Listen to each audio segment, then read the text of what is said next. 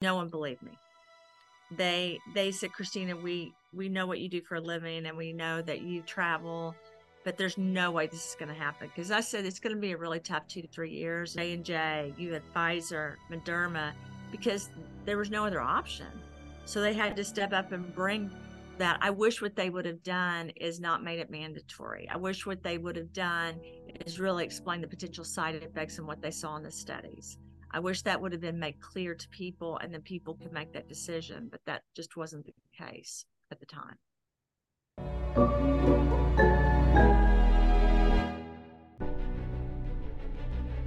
Willkommen bei dem Podcast von Die Köpfe der Genies. Mein Name ist Maxim Mankewitsch und in diesem Podcast lassen wir die größten Genies aus dem Grabau verstehen und präsentieren dir das spannende Erfolgswissen der Neuzeit. Liebe Freunde, wir leben in bewegenden Zeiten. In den letzten drei, vier Jahren hat sich auf diesem Erdball sehr, sehr viel getan. Es gab Corona und Covid, es gab sehr, sehr viele neue Ereignisse in dieser Welt und sehr, sehr viele Menschen haben zum ersten Mal sehr viele Fragen gestellt. Ist das denn alles richtig, was da draußen weltweit passiert? Wie sieht es aus mit Vergiftung? Wie sieht es aus mit all den Dingen, die aus unseren Wasserhähnen aus dem Himmel, Stichwort Chemtrails, tagtäglich runterkommen, runterregnen. Und wie sicher bist du heute und deine Liebsten? Und genau dafür habe ich eine absolute Expertin in unseren heutigen Podcast eingeladen. Das ist eine Frau aus den Vereinigten Staaten, die sich für die großen Konzerne in einer führenden Position, sie hat auch Konzerne geleitet, äh, befand und irgendwann mal für sich entschieden hat, dass es an der Zeit ist, dort auszusteigen, weil sie irgendwann dann gemerkt hat, dass das, was dort propagiert wird, nicht das ist, was sie im Herzen spürt. Sie hat sich selbst ständig gemacht und hat ein weltweit globales, großes Unternehmen aufgebaut, weil sie irgendwann mal festgestellt hat, dass das, was in den Pharmakonzernen weltweit propagiert erzählt wird, einfach nicht mehr die Wahrheit ist. Sie ist aus der äh, Biotechnology, sie ist aus dem Bereich Nanotechnologie und hat sich ihr Leben lang die Frage gestellt, wie entstehen Krankheiten bei den Menschen und wie kann diese behandelt werden von HIV bis zu unterschiedlichen Viren weltweit. Und sie hat irgendwann mal für sich entschieden, dass es an der Zeit ist, auszupacken und nicht diese ganzen Informationen, wo sie verpflichtet war, geheim zu halten, endlich unter die Menschen zu bringen und die Produkte auch anzubieten, die wirklich helfen. Ich freue mich vom ganzen Herzen, dass sie da ist. Uh, welcome, dear Christina, Dr. Christina Ram. Thank you. It's nice to be here. I really appreciate being on here, Maxim, and getting ready to hopefully meet some of your audience and um, start this journey together. Christina, you're more than welcome. And before uh, our conversation here start, I also showed you um, my book and said this probably the success of your company and also my book was because we are we had this courage to speak about things which are not appreciated in the mainstream but also uh, more important at our time than ever before. In your career, you has this um, uh, incredible life because you also had um, a lot of diseases. You had your own children, and now you have one of the biggest companies worldwide, which helps so many millions of people uh, to eat better, to get rid of all the toxins.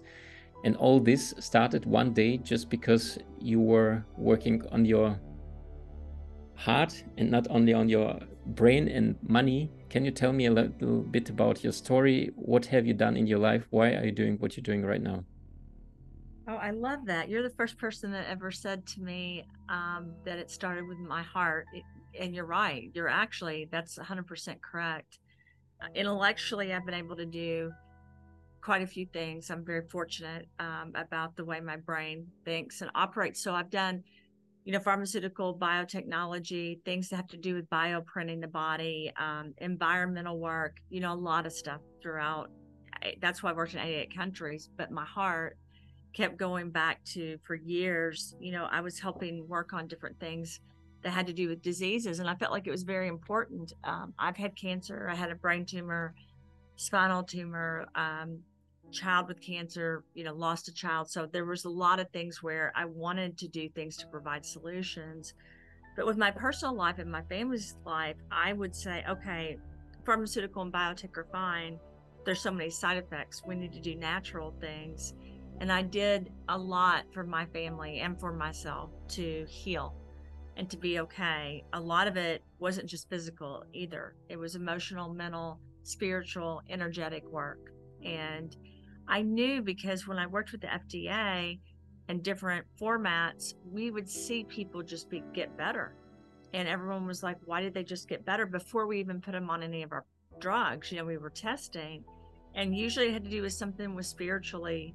People were meditating or praying, regardless of the religion, or supplements and natural healing they were doing alongside the traditional or before even the traditional, you know, chemotherapy or radiation.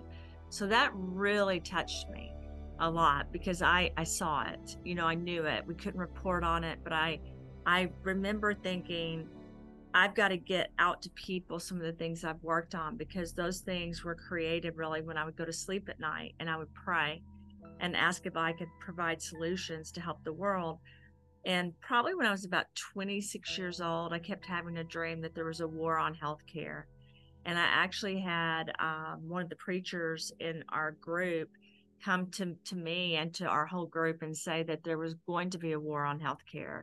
They had seen this vision and that I was going to help provide solutions. And at the time, I thought, this is so odd. I don't do solutions. You know, at the time, that's not what I was doing. I wasn't, I was working in pharmaceutical, but I thought, why would I be the person that's going to help? So I really didn't 100% believe it, to be honest. I thought, well, this is so odd. But then people kept coming up to me, regardless of what country I was in, regardless of what I was doing, and basically telling me the same message.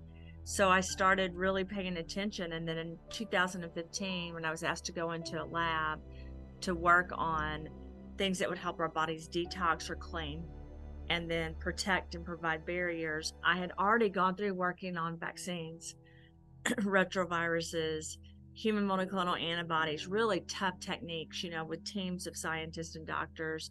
So to me, the idea at first seemed kind of boring.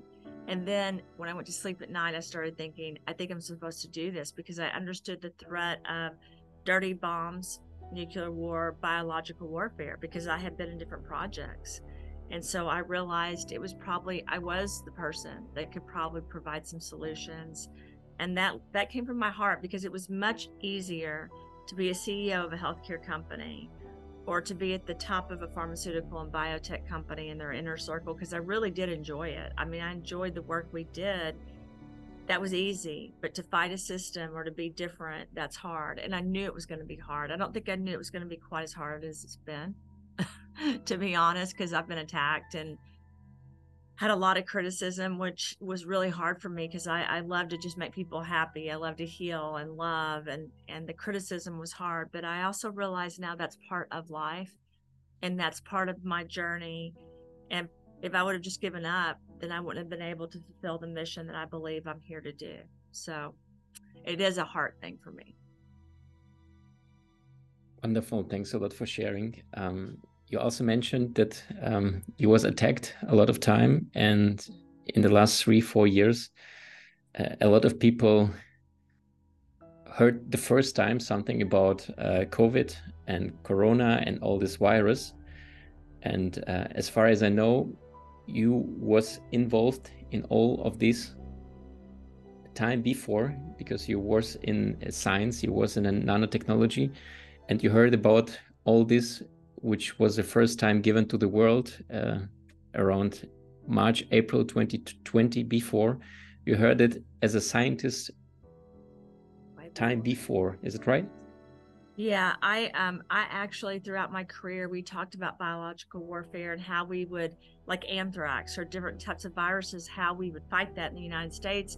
Your pharmaceutical companies and your military, of course, were very involved in that because they didn't want countries to be destroyed. So that was in my late 20s, early 30s, you know, where, where I would hear it and we would talk about it. That's why like retroviruses or antiviruses, shots, you know, all that stuff.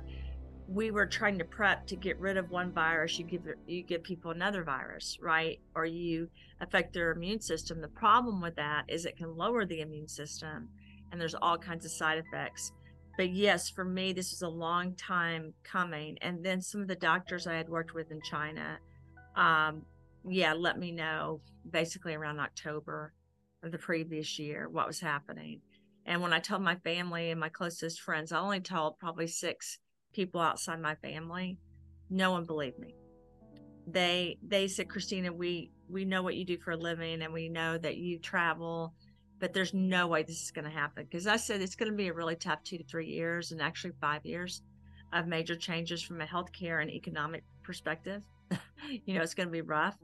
And um, yeah even clayton was like oh this is going to last two weeks. And i'm like no unfortunately it's not. And so it was it was interesting that not one person believed me but it's because conceiving and i have to tell you i wanted to be wrong. And, and, i'm saying that sincerely. I remember thinking please let me be wrong about this. Please let the people telling me just but i knew the people i knew the doctors so i knew and actually they sent a bunch of graphic pictures too of what was mm-hmm. happening which were was like a horror movie you know it was it was bad because they were testing different vaccines trying to do different things people were hallucinating you know, it was just a really, it was a mess. And you know what our countries have dealt with. And whether it was man made, which I believe was, it was in the lab, you know, because of projects that they were working on there, it to me, it's irrelevant. The problem is we're dealing with it.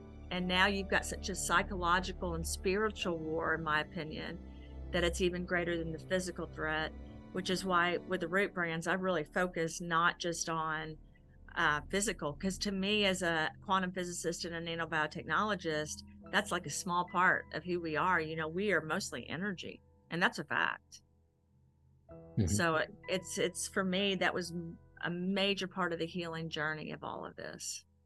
Mm-hmm. so you have eh, in your journey you experienced different perspectives as a scientist as doctor as nanotechnologist uh, and your job was to find out why people get ill and how can we treat all the illnesses in the cells. And you said um, right now the sentence were energy and somehow you was also or you should also treat the people with this old school medicine by giving them cocktails or drinks or uh, tablets which you understood are not the best solution if you understand human or humans, not only human body, as a kind of energy. And I can imagine this was a kind of um, yeah difficult situation for you to understand the one you feel and see with the patients, and another one which is still like something which is about 20, 30 years uh, older right now, but doesn't fit anymore to what you find out with your research. How can we explain what is going on worldwide with Pfizer, which is the biggest pharma company worldwide. How is this world governed by biotechnology, money? How does this all belongs and depends to each other? Well, you've got the United States as a major powerhouse, and every country, like you look at Saudi Arabia, Russia, China, you know uk I, pick a country. They're invested in the stock market right? And and a huge part of that you've got your energy stock market you know your commodities and then you've got pharma and biotech. I mean that's a huge industry right in itself one of the largest in the world and so anytime you have anything that's making a lot of money right in in the world anywhere or a person or a company you're going to be there's an opportunity to be corrupt there's also an opportunity, and I really do mean this, to do great things for people throughout the world. The issue is if you don't have the right board of directors, if you don't have the right people leading the company, you can get off kilter on what's happening. And I will tell you, I think the pharmaceutical and biotech companies were working on, you know, viruses or retroviruses and different things to, to help people. And I mean that sincerely. I think trying to create a solution because if you look at a country you can't be not prepared, right? If you're attacked by another country. And so I do think um, a majority of the pharmaceutical and biotech we're trying to protect with our military, our people. I just think the test results from the studies were not something I would have approved. You know, as a as what I do for a living, I would have waited until we understood what was going to happen. And then from my perspective, we were going to hit herd immunity regardless and we would have done it without as many side effects. That was my opinion. And a lot of opinions actually of scientists like me that we couldn't say, you know, verbally because fighting a major industry like that is extremely it, it's just not you shouldn't be silent, but it's a very long, hard battle. And Pfizer's produced some of the top drugs in our world, right? Johnson and Johnson has two, of which are both agencies. We've the, the biotech has saved people, but again, here's the issue. I'm not for biotech and pharma. I'm for people. So for me, it doesn't matter if you have a study that's showing that there's so many side effects. Is it even worth it? And sometimes that comes down to a monetary decision. And for me, that's completely wrong because we need to look at people individually. What's best for the overall people is what we should do. And, you know, I probably will never win that argument because I think, um, you know, the argument on most of the sides of the countries are we had to do what was best that they thought at the time for the, the, the mass majority. I know that doesn't answer your question completely, but from my perspective, it's about it was about what do you do as far as a public appearance right as a politician that's governing a country and then also what do you do as a company that your job is to make pharmaceuticals and vaccines they're going to step up. I mean one of those those companies you know you had astrazeneca you had j&j you had pfizer moderna because there was no other option. So they had to step up and bring that I wish what they would have done is not made it mandatory. I wish what they would have done is really explain the potential side effects and what they saw in the studies. I wish that would have been made clear to people and then people could make that decision, but that just wasn't the case at the time. Which is even more difficult to understand right now because now, after the most of the people or uh, a lot of people had the vaccination, we have even more information uh, about what happened afterwards. Yeah, like uh, a lot of uh, women are not able to get pregnant again, or a lot of, especially in, in Germany, there is a, a German soccer league it's called Bundesliga, and I never heard that in one season there was ever anyone who had uh, cancer in in his um, in in this I don't know how, how you call this the balls yeah uh, yeah. Yeah, yeah, right. And in one season, it was like uh, three, four different players. Uh, about two years afterwards, after this uh, COVID stuff, uh, which was also pretty challenging. Why does it happen all right now? And, in all the last twenty years, it was almost none uh, of these cases which you heard in in media. So we have a lot of side effects, which is also coming right now after COVID, after all this information. Um, if we look at your own life, you was working to get people rid of illnesses, but you on yourself had uh, several times cancer, if I'm right.